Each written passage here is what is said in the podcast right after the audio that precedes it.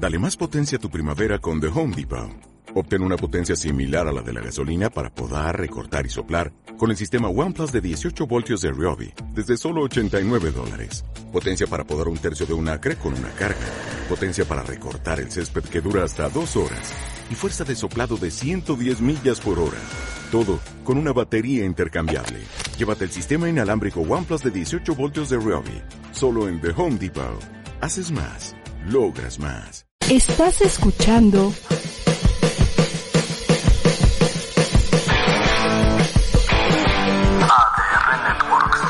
Seguimos activando tus sentidos.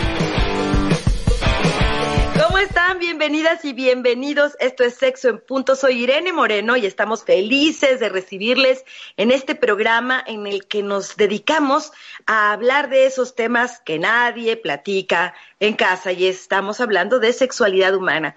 Pero también hablamos de emociones y también hablamos de algo que a mí me parece básico y fundamental y que ojalá que desde niños nos enseñaran como parte importante de nuestro desarrollo. Y es el amor propio, la autoestima. Hay quien dice, yo prefiero a mi hijo no decirle que es muy bueno que es perfecto, que es maravilloso para que no se la crea y luego sea un arrogante, soberbio con el que no puedas más. Y claro, eventualmente alguien que no eh, conoce los límites, a quien no, no tiene sentido de autocrítica, bueno, puede caer en el extremo de tanto amor propio que termina siendo alguien irresponsable, alguien eh, demasiado ególatra, narcisista, que no piensa en los demás. Pero hablando de qué es el amor propio, pues nada, nadie mejor que nuestro invitado de lujo. Siempre es un placer tener al doctor José Luis Dorantes González, que viene, bueno, pues a hablar con nosotros y platicar desde dónde se construye una buena estima personal, cómo no llegar a este extremo de yo soy nadie, nadie es más bonito y más perfecto que yo, y cómo realmente esto es importante a lo largo del desarrollo, desde la infancia hasta la etapa adulta. Así que bueno, ya saben, estás en ADR Networks activando tus sentidos, estamos en todas las plataformas, eh, Facebook, YouTube, Instagram y bueno, eh, por supuesto, con nuestra transmisión en audio en Spotify a partir del día de mañana. Ustedes ya pueden escuchar nuestro podcast, no solo de Sexo en Punto, sino de toda la programación de ADR, Networks. Y bueno, pues a mí me encuentran en mis redes sociales como Irene Sexóloga en Twitter, Irene Moreno Sexóloga en Facebook, Irene Moreno Sex en Instagram y por supuesto aquí todos los lunes, miércoles y viernes de 12 del día a 1 de la tarde. José Luis, dicho todo esto, seas bienvenido. Gracias por acompañarnos en Sexo en Punto. Gracias, Irene, y gracias también a tu amable auditorio que tiene bien escucharnos y llenarse de más, información en estos temas tan maravillosos que son la emocionalidad y la sexualidad. Claro, pues fíjate que, que, además la sexualidad está totalmente, eh, digamos, adherida a estos sentimientos que tenemos por nuestra persona, por nuestro cuerpo, nuestro sentido de merecimiento y, esto muchas veces es un impedimento para el, goce sexual, incluso tú lo ves en, tus terapias, lo veo yo también, por lo tanto creo que es muy importante hablar del amor propio o autoestima. Pues sí, efectivamente, como dices tú, la mayoría de las personas lo conocen como autoestima, otros lo conocen como amor propio, pero viene siendo lo mismo.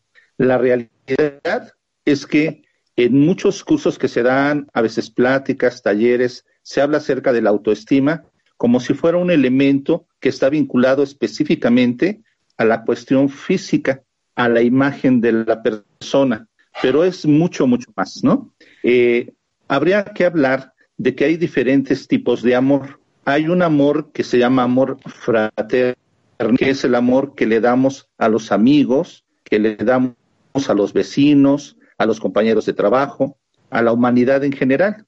Otro tipo de amor que se llama filial y es el amor que utilizamos para nuestros parientes y para nuestra familia, nuestros padres, hijos, esposo, esposa, tíos, primos. Hay un amor romántico y erótico que le brindamos a la pareja y hay un amor a sí mismo, que es lo que conocemos como amor propio o autoestima. Hay otro amor que dice la Madre Teresa de Calcuta, que se llama amor transpersonal, que es el amor que le brindamos a la naturaleza, a Dios o a aquellas personas que ya no están en el plano terrenal, pero que no dejamos de amarlas, ¿no? O sea, se, habla, se llama la esencia, la energía de esa persona o incluso de esa situación. O sea, no tiene que ser algo físico palpable, por lo que tú me dices. Así es, es correcto. Decía Einstein que el amor es la única energía que traspasa la barrera del tiempo y del espacio. Y entonces eso nos permite seguir amando a aquellas personas que ya no están con nosotros o aquellas que se fueron a vivir a otro espacio muy lejano y no por eso las dejamos de amar. A eso le llamamos amor transpersonal, va más allá de la persona.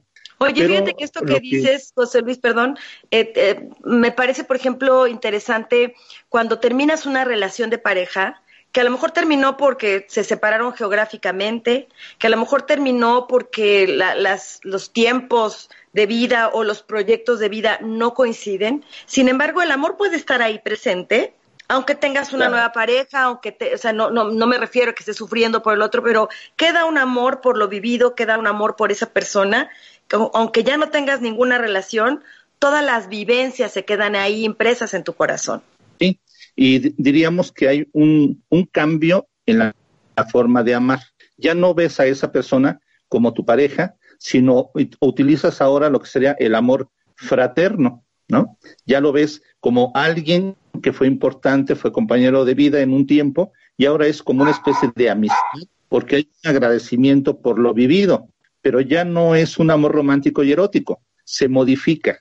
Lo mismo sucede, por ejemplo, con aquellas parejas que ya se desvincularon por alguna razón, porque no se entendían, pero siguen siendo o siguen tratándose de manera amable, eh, sobre todo con los hijos que siguen conviviendo uno con el otro, a pesar de que cada quien tenga su pareja, y entonces ahí hay un amor filial. Se terminó la relación de pareja, pero sigue la relación de familia, y entonces es un amor de familia, y se ve como parte de la familia esa persona.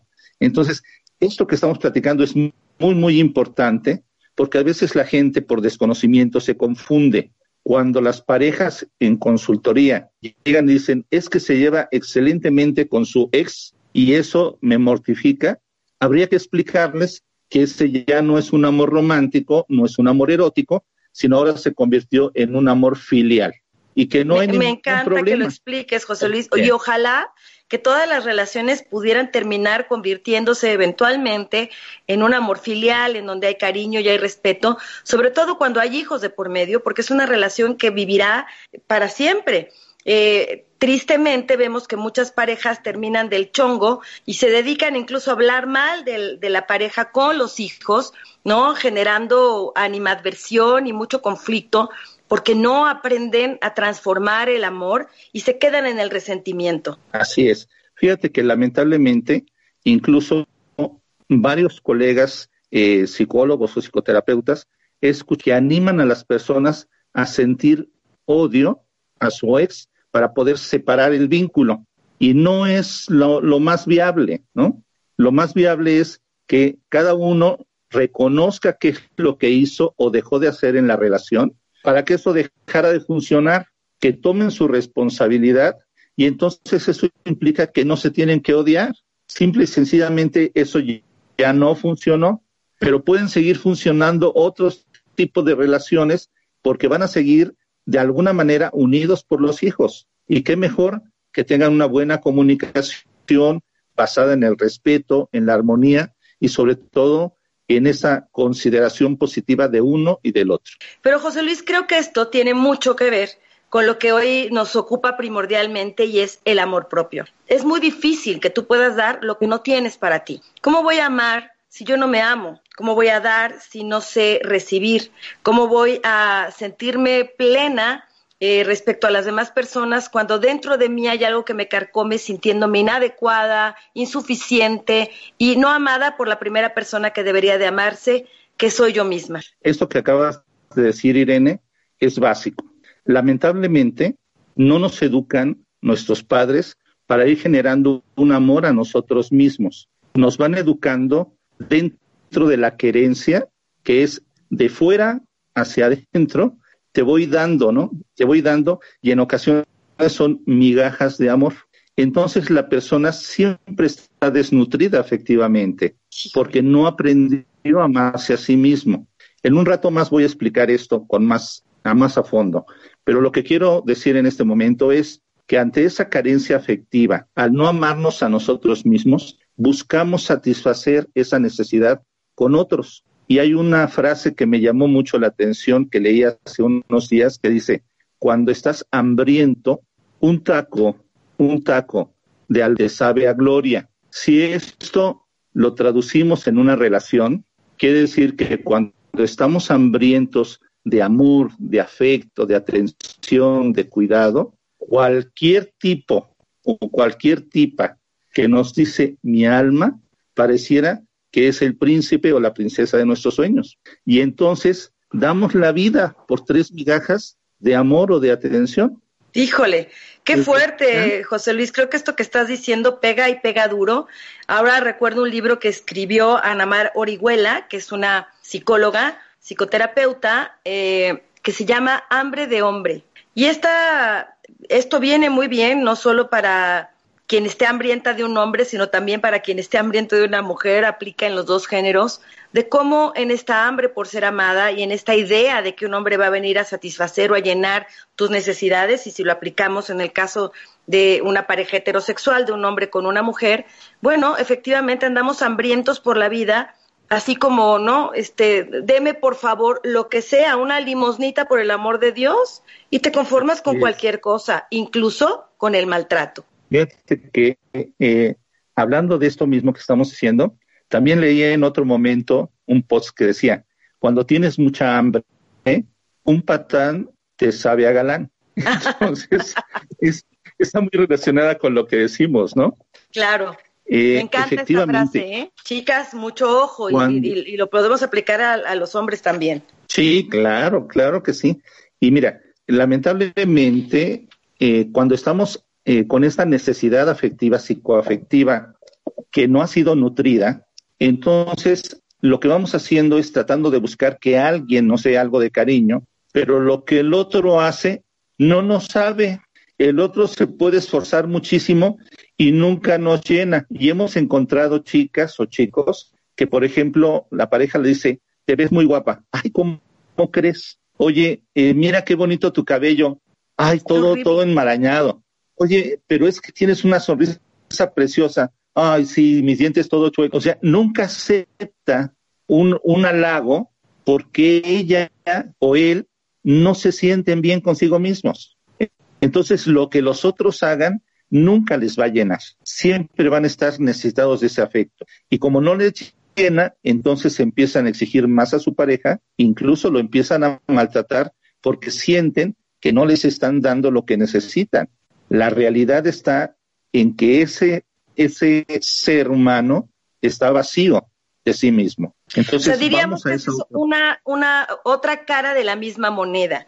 Por un lado, podemos conformarnos con cualquier cosa y no reclamar absolutamente nada, o volvernos violentos, exigentes, porque no tenemos llenadera, porque nunca nos va a llenar el de afuera. ¿no? Porque esto no, no, puede, de, de, afuera nunca va a ser suficiente porque en el fondo tú no te sientes suficiente. Es correcto, así es. Y entonces, bueno, la pregunta sería ahora, ¿y entonces cómo ir fomentando la autoestima? Ya habíamos dicho los diferentes tipos de amor.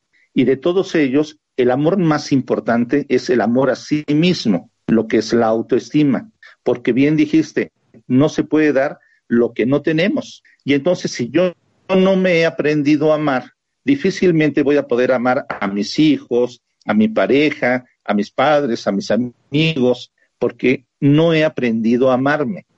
Entonces, si nosotros empezamos con este proceso, tendríamos primero que reconocernos en nuestros dos polos, en nuestra parte positiva y también en nuestra parte negativa, porque nos han enseñado a poner una cara linda ante la vista de los demás y a ocultar las cosas que aparentemente no son tan agradables. La realidad es que tenemos los dos polos. y esos dos polos nos hacen.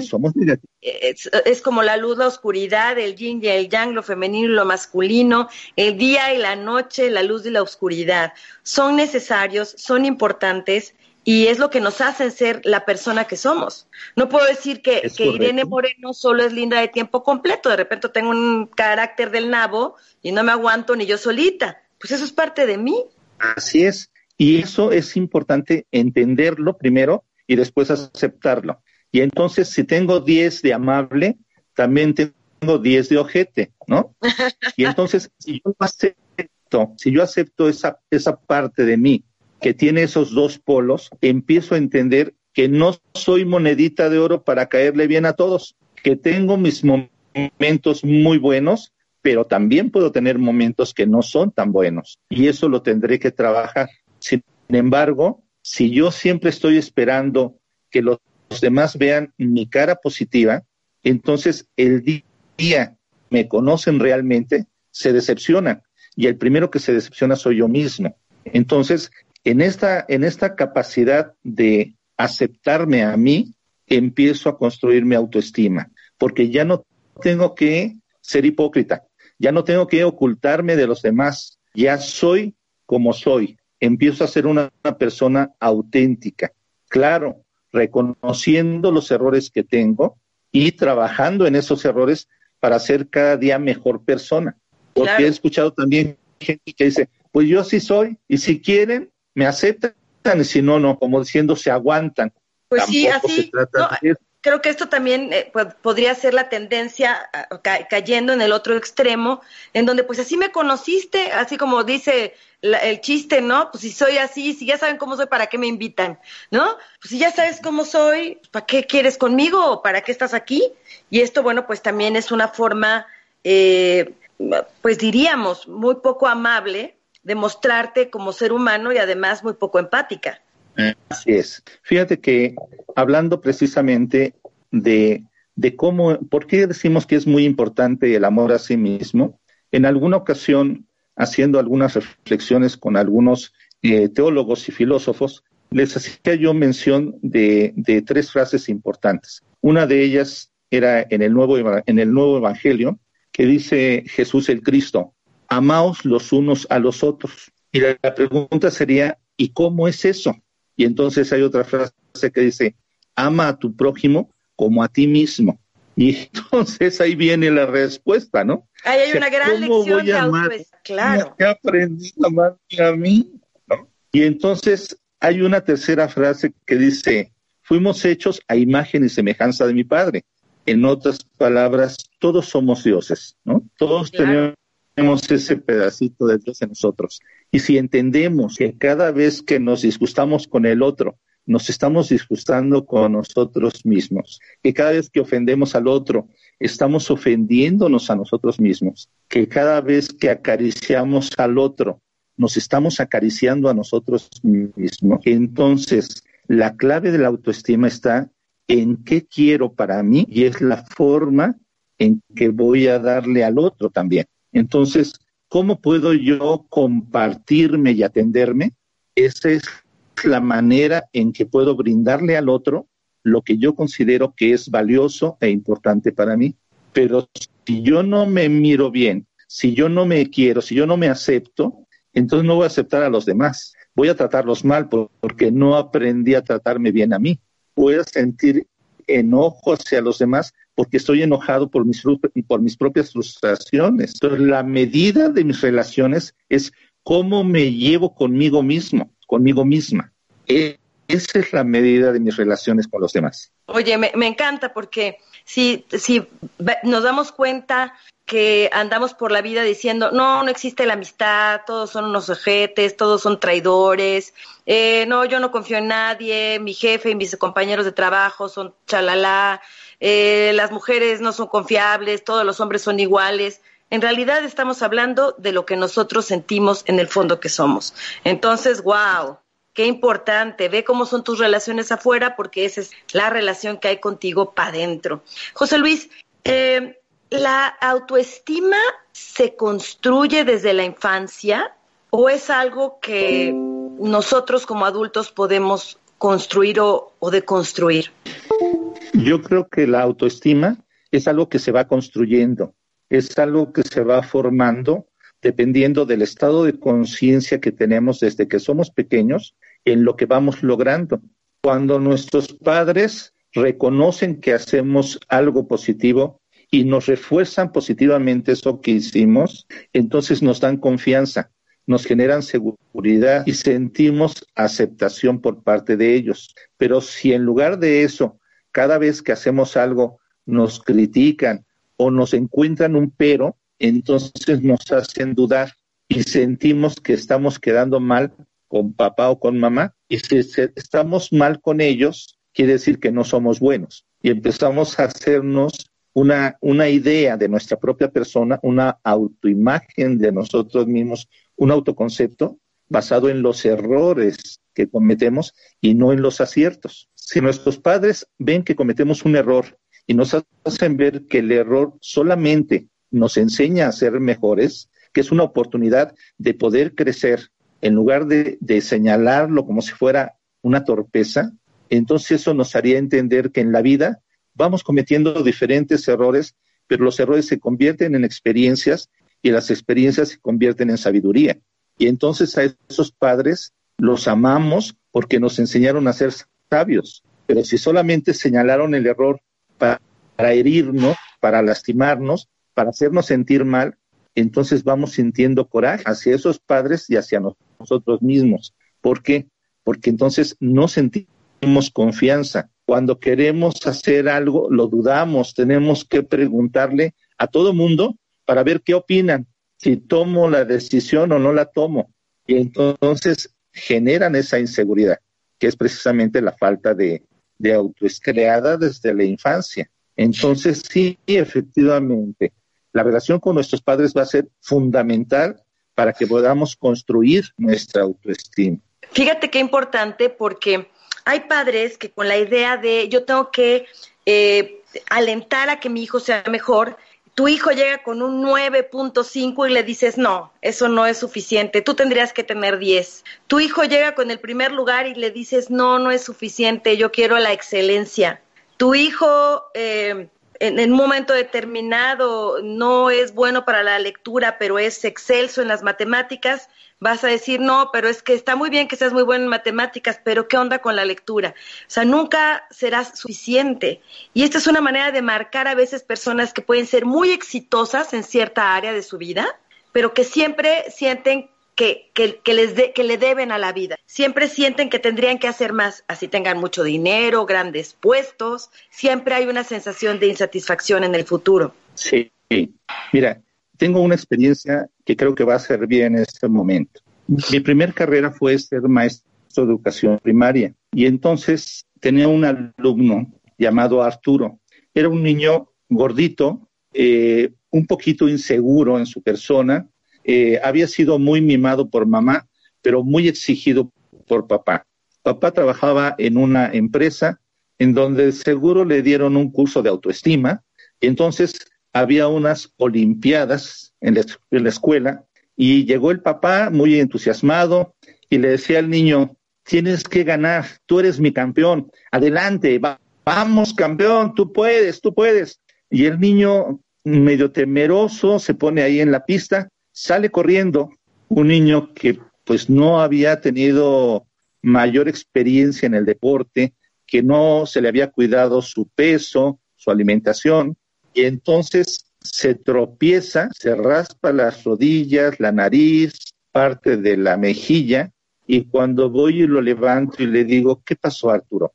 ¿Cómo te sientes? Me dice, lo odio. Le digo, ¿me odias? No, odio a mi papá. ¿Pero por qué lo odias? Porque me exige mucho y yo siempre quedo mal con él. Entonces soy su vergüenza. No me gusta ese papá eso me dejó marcado, ¿no? Uf, claro. Esa experiencia. Pude ver que lo que el papá quería era algo bueno. Él quería, con sus conocimientos aprendidos de seguro en su empresa, estimular a su hijo, pero no la forma, no era el modo ni el momento. Y entonces el niño se, se sentía sobre exigido para quedar bien con papá y al poder porque su físico no se lo permitía, entonces la frustración fue tan grande que me decía, lo odio, porque me exige demasiado y nunca puedo quedar bien con él. Entonces, fíjate qué terrible, ¿no? Es esto que estabas tú diciendo. No se trata de decir, tú puedes, échale ganas.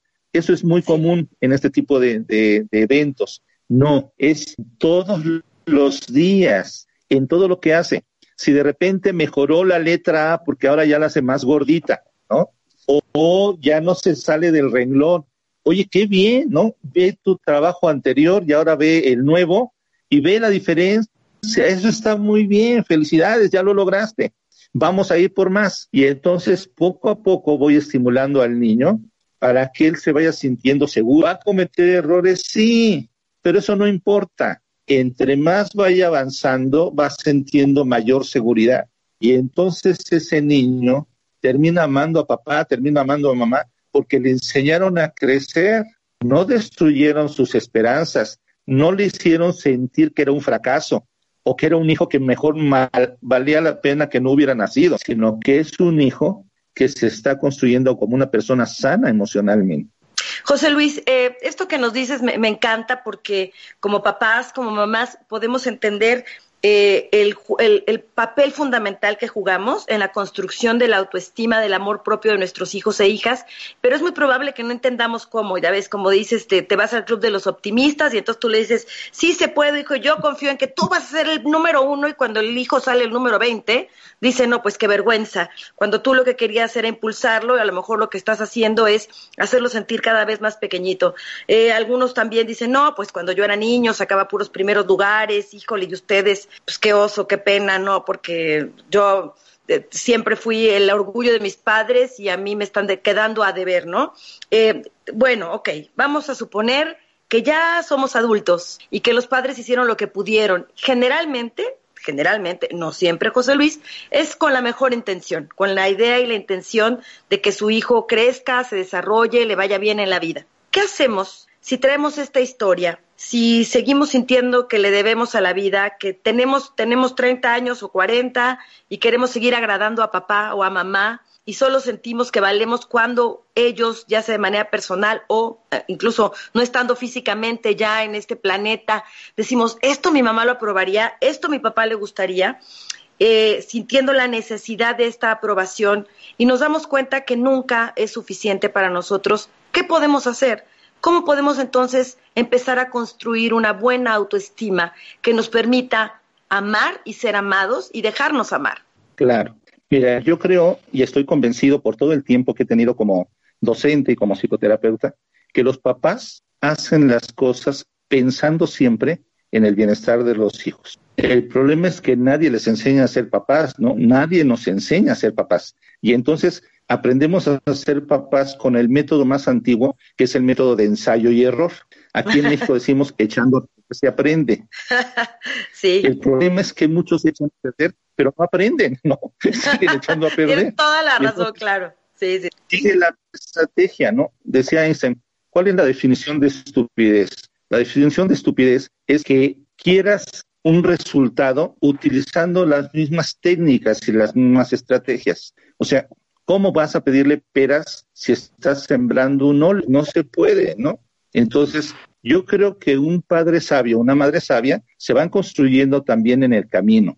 Van aprendiendo de sus errores y van mejorando. Cuando esos padres empiezan a, irse a cursos de escuela para padres, buscan literatura, tienen la orientación de profesionales que los van orientando para poder trabajar con sus hijos, esos padres llegan a ser padres sabios, excelentes padres.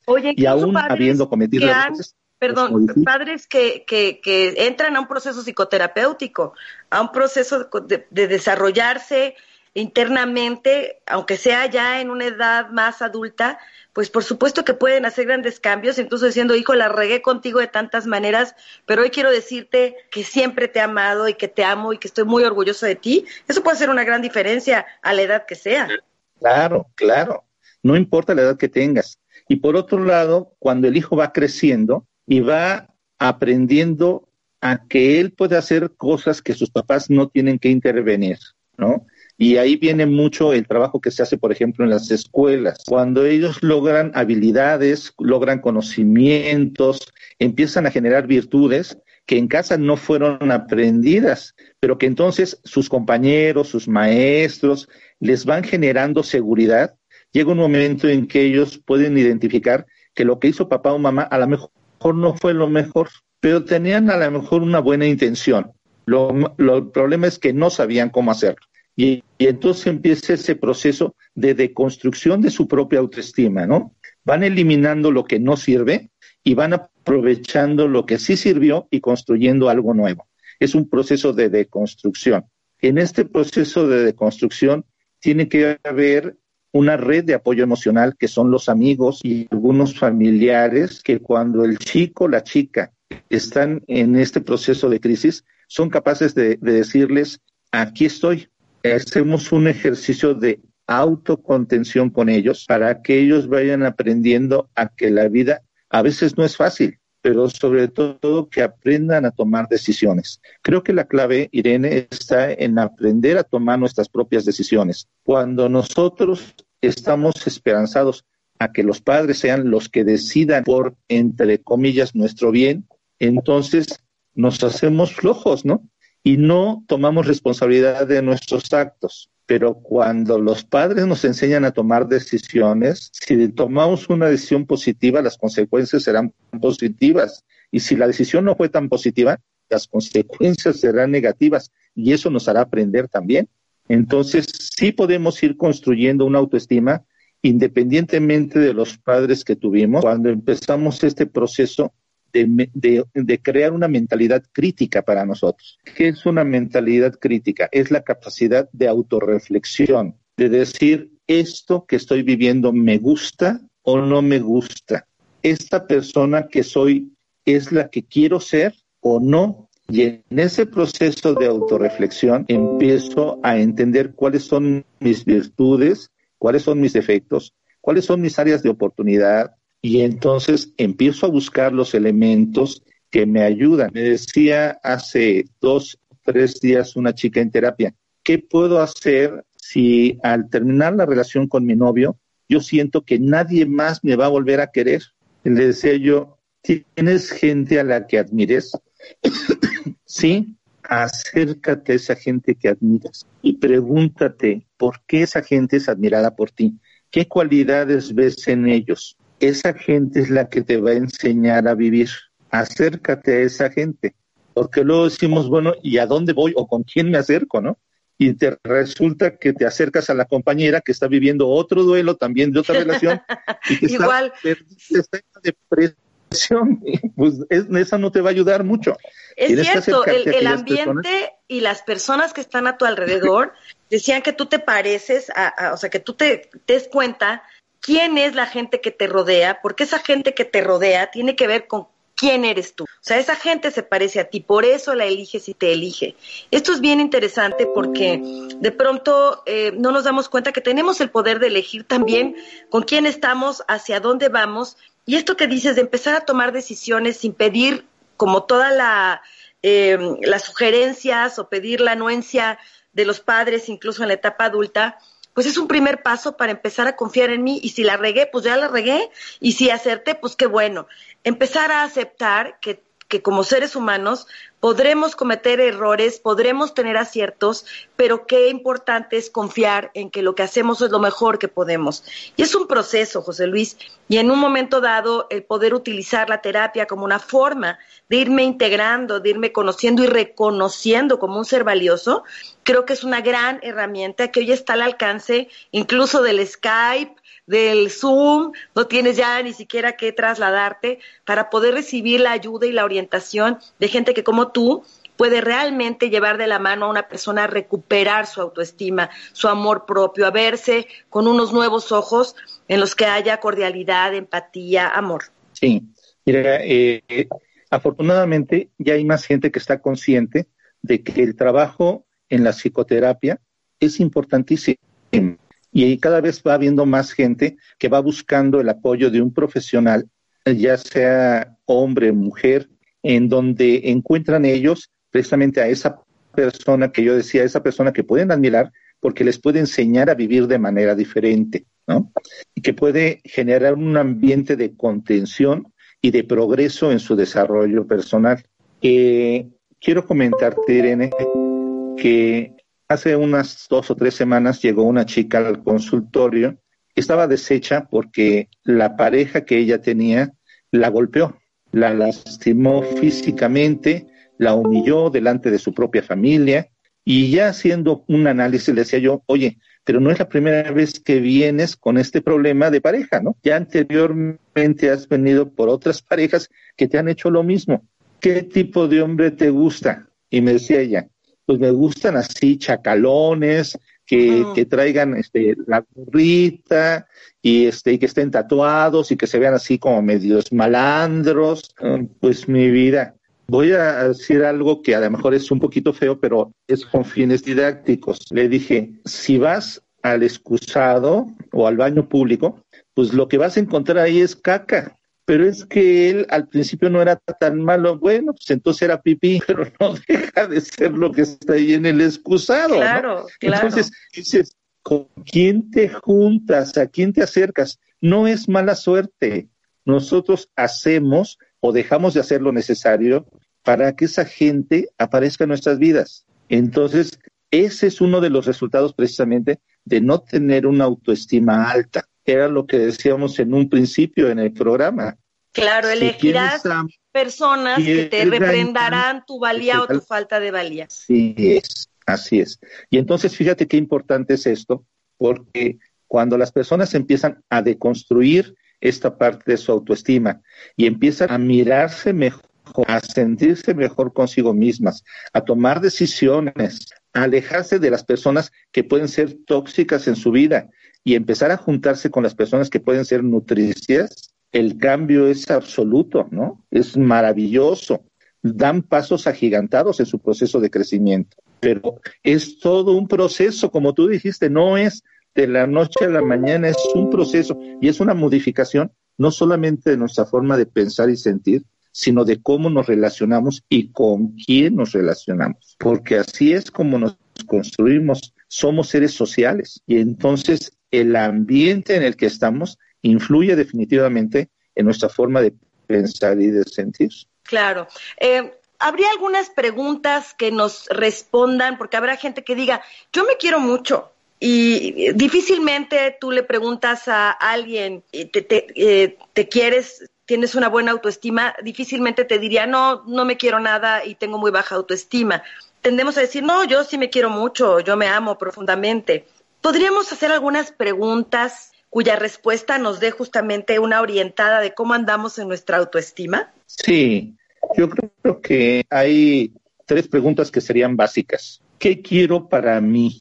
¿Y qué hago para conseguir eso que quiero para mí?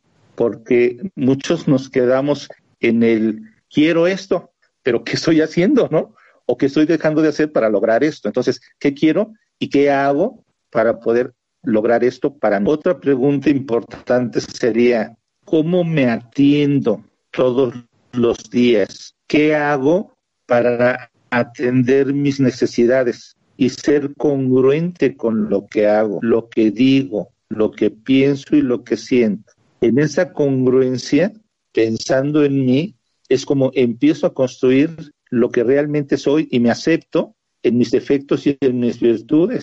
Y fíjate que José Luis, eh, encontramos mucho en las personas respuestas como la siguiente. ¿Qué quiero para mí? Si tú me preguntas, yo he encontrado esto en la consulta y seguramente tú también. Tú le preguntas, ¿qué quieres para ti? Y te dicen, ay, pues que mis hijos sean muy felices. A ver, no, no, no, no, no. ¿Qué quieres para ti? Bueno, que cuando mis hijos crezcan y yo ya, este, ellos tengan autosuficiencia económica. A ver, vamos de nuevo, o sea, es como esta imposibilidad de pensar siquiera qué quiero para mí, porque fui educada, creada y yo de esa forma también decidí hacer mi vida para darle a los demás y en función de eso ser una persona supuestamente valiosa. Y en la medida en que mis hijos, o, qué quiero para mí, pues que mis hijos me agradezcan, sean más agradecidos porque siempre son bien ingratos, no me vienen a ver, no me, no me toman en cuenta para sus decisiones o cosas así. Claro, estamos acostumbrados a mirar al otro y a, cubrir las necesidades del otro. Y nos dijeron, nos vendieron la idea de que eso es amor. Y entonces volvemos al, al principio. Y entonces, ¿cómo puedo dar amor al otro si no he empezado a darme amor a mí? Entonces, esta parte es muy importante. Cuando dejamos de mirar a los demás, empezamos a mirarnos a nosotros. Estamos mal acostumbrados a mirar a los otros pero también es un acto de evasión. Prefiero mirar al otro porque mirarme a mí me duele. Es doloroso, me claro. me hace sentir mucha mortificación, me hace sentir tristeza, me hace sentir decepción y entonces prefiero estar mirando al otro. Cuando en terapia logramos que la persona se vuelva a mirar a sí misma, tiene que haber un reencuentro con su propia persona. Y eh, aquí voy a mencionarte una técnica que, que utilizamos en el consultorio mi esposa y yo, que es muy buena. A la persona que se vea en un espejo y a la persona que está viendo ahí en el espejo le diga, me caes bien, y le diga todas las cualidades que encuentra en esa persona para poder ser su mejor amiga. Y la gente a veces sufre porque no sabe qué decirle, no encuentra las cualidades que le puede decir a la persona del espejo, pero cuando logra hacerlo, llora tremendamente. Y llega un momento en que la persona del espejo le sonríe y entonces ya se volvió a ser amiga de ella, ya se perdonó, ya se reconcilió. Y entonces los siguientes días tiene que decirle, me gustan tus ojos, me gusta tu boca, cada día una parte de su rostro. Entonces empieza la persona a aceptar, ya no ve el espejo para buscar los defectos, si tiene un barrito o si tiene una cicatriz o si uno se ve más grande que el otro. No, ya empieza a ver el espejo como ese ser maravilloso que está ahí enfrente, que es ella misma. Entonces, esta, esta técnica del espejo es maravillosa. Sí, al principio les cuesta mucho trabajo. Sí, sí, sí, sí. Pero cuando logran hacer es increíble vuelven a ver el espejo con otra mirada totalmente diferente. Fíjate, José Luis, ya que ustedes, tú y tu esposa también trabajan mucho con temas de sexualidad humana, este ejercicio del espejo lo hacemos también en temas de la aceptación del propio cuerpo. Tú decías algo muy importante al inicio de esta charla y es que la autoestima no está determinada únicamente por cuánto me gusto físicamente, no es un tema de medidas o de corporalidad, sin embargo sí es un elemento importante el que la persona con una buena autoestima eh, pues le guste su cuerpo, eh, aprecie su cuerpo tal y como es, o que incluso si hay algo de su cuerpo que no le guste porque subió de peso, bueno, pues tenga también como la disciplina por amor propio, por autocuidado, de comer correctamente, de hacer ejercicio, de hacer cosas para verse y sentirse mejor. Creo que esto es también muy importante, ¿no? Si yo digo, odio mi cuerpo, pero no hago nada para cambiarlo, me choca tener esta panza y no hago nada de ejercicio, bueno, pues también estoy demostrando no tener un suficiente autocuidado. Eh, desde tu perspectiva, ¿qué tan importante es eh, atender la parte física, corporal, para elevar nuestra autoestima?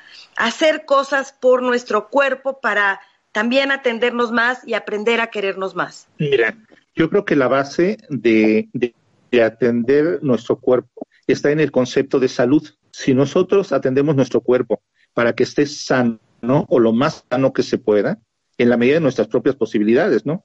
Porque decías, hay gente que se mira al y, y, dice, bueno, no me gusta esta parte de mi cuerpo, ¿qué puedo hacer? Hay cosas que pueden mejorar, pero hay otras que, y entonces, y me dice, es que soy muy moreno, yo quiero ser más blanco, mm, pues habría que consultar qué fue lo que hizo Michael Jackson, ¿no? Porque Solamente. Es diferente. Entonces, pero hay cosas que sí podemos mejorar.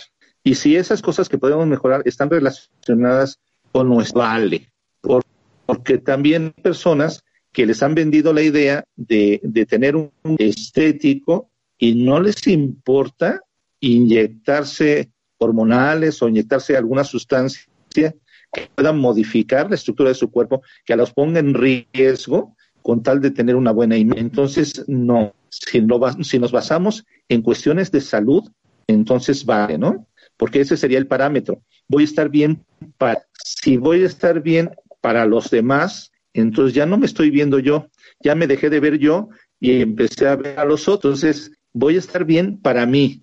Y al estar bien para mí, los demás se van a dar cuenta de que me atiendo, de que me cuido, de que busco para mi persona estar lo mejor que puedo. Y eso es mucho más valioso que solamente ver la parte estética fría, frívola, que nos vende la sociedad, la sociedad de consumo, ¿no? esto, esto es importante. Yo apelo por, por una, una, un término medio. Sí se vale decir, me quiero ver más guapa, maquillarme, peinarme, ponerme linda, comprarme un bonito vestido o unos zapatos, pero tampoco puedo pensar que la autoestima está enclavada únicamente en mi apariencia física. Sabemos de casos de mujeres hermosas, ¿no? Desde esta perspectiva cultural, reinas de belleza incluso, o mujeres asediadas por su belleza, que tienen una muy baja autoestima un pobre concepto de sí mismas. Es decir, que no está, no necesariamente una cosa va de la mano de la otra. Es correcto. Sí, efectivamente. Eh, eh, comentábamos en un momento dado de la plática que la sociedad ha transgiversado, ¿verdad? La idea de, de la autoimagen y la autoestima. Entonces nos genera una necesidad de querer tener un prototipo de belleza para poder ser aceptados por los demás. Y eso es una falacia. La gente que nos estima, la gente que nos valora, nos valora al 100% en toda nuestra persona no solamente en el físico. Nos valora por la forma que pensamos, la forma que sentimos, cómo expresamos nuestro amor, cómo lo departimos, cómo convivimos con los otros, cómo convivimos con la naturaleza. Nos, nos ama y nos hace todos en un 100%, en forma si no es así, entonces esa persona no nos está aceptando, está buscando lo que para él es una necesidad de belleza, o una necesidad de compañía, o una necesidad económica, o una necesidad erótica, y solamente quiere usar para satisfacer sus necesidades. Y si yo me presto a eso, pues entonces ahí no hay amor, ¿no? José Luis, ya el tiempo... Perdón, perdón, José Luis, el tiempo se acaba yo no quiero eh, terminar este programa una sin que nos des los datos para poderte contactar y otra, que me digas un cierre con el cual hoy nuestra gente, nuestros amigos y amigas que nos ven y nos escuchan, eh, puedan aplicarlo durante este fin de semana en pro de, incrementar su autoestima, su amor propio. Bueno, eh, me pueden encontrar en Facebook como José Luis Dorantes González y por medio del 55 31 29 27 70. Ahí con todo gusto me mandan un mensajito y ya contactamos. Perfecto. Y o el mensaje que diría finalmente es amarnos es un proceso que se disfruta. Es un encontrándonos cada día en las cosas que nos gusta, es saber que todo lo que hacemos es un motivo de felicidad. Si tenemos esa mentalidad y hacemos todo lo que hacemos cada día con gusto, con amor, nos estamos amando a nosotros mismos y estamos amando a todo lo que nos, porque nos integramos en el, el todo. Ya dejamos de ser seres individuales y pasamos a formar parte de todo este universo maravilloso. Pero la clave está en que cada cosa que hagamos la hagamos con mucho amor, con mucha alegría con mucho compromiso de disfrutar lo que hacemos. José Luis, gracias. Ha sido un placer poder platicar contigo. Muchas, muchas gracias. Nos dejas mucha información valiosísima. Y además, eh, yo, yo diría que teniendo gratitud. Eh, tú dejaste un hermoso mensaje de, vernos al espejo y decirnos, me caes muy bien, y agradecerle todos los días esa imagen. Yo simplemente eh, aumentaría como, como parte de este proceso, decir, gracias, Irene, gracias, José Luis, gracias, Chucho, gracias, quien sea yo, frente al espejo, por estar, por estar aquí para mí, porque eres valioso por esto, por el otro, gracias por cada día. Y esto me parece que que también la gratitud nos hace sentir valiosos y valiosas. Te mando un fuerte abrazo, saludos a tu esposa y espero verlos muy pronto ya en vivo y a todo color en cabina y por lo pronto mis mejores deseos para este próximo fin de semana. Muchas gracias, Irene. Es un placer también para nosotros siempre estar contigo y gracias, Chucho, por todo lo que haces para que podamos estar en este proceso tan maravilloso de acompañarnos, crecer a todos juntos. Que reciban muchas Bendiciones. Gracias, José Luis, y gracias a todos y a todas por estar aquí en Sexo en Punto. Soy Irene Moreno. Recuerda que me puedes buscar en mis redes sociales, en mi canal de YouTube, Irene Moreno Sexóloga, y por supuesto aquí por ADR Networks, todos los lunes, miércoles y viernes de 12 del día a 1 de la tarde, activando tus sentidos. Que tengan una maravillosa tarde, noche, día, a la hora que nos estén escuchando. Compartan este programa, dennos muchos likes y sigan toda la programación de ADR Networks. Hasta la próxima. Estás escuchando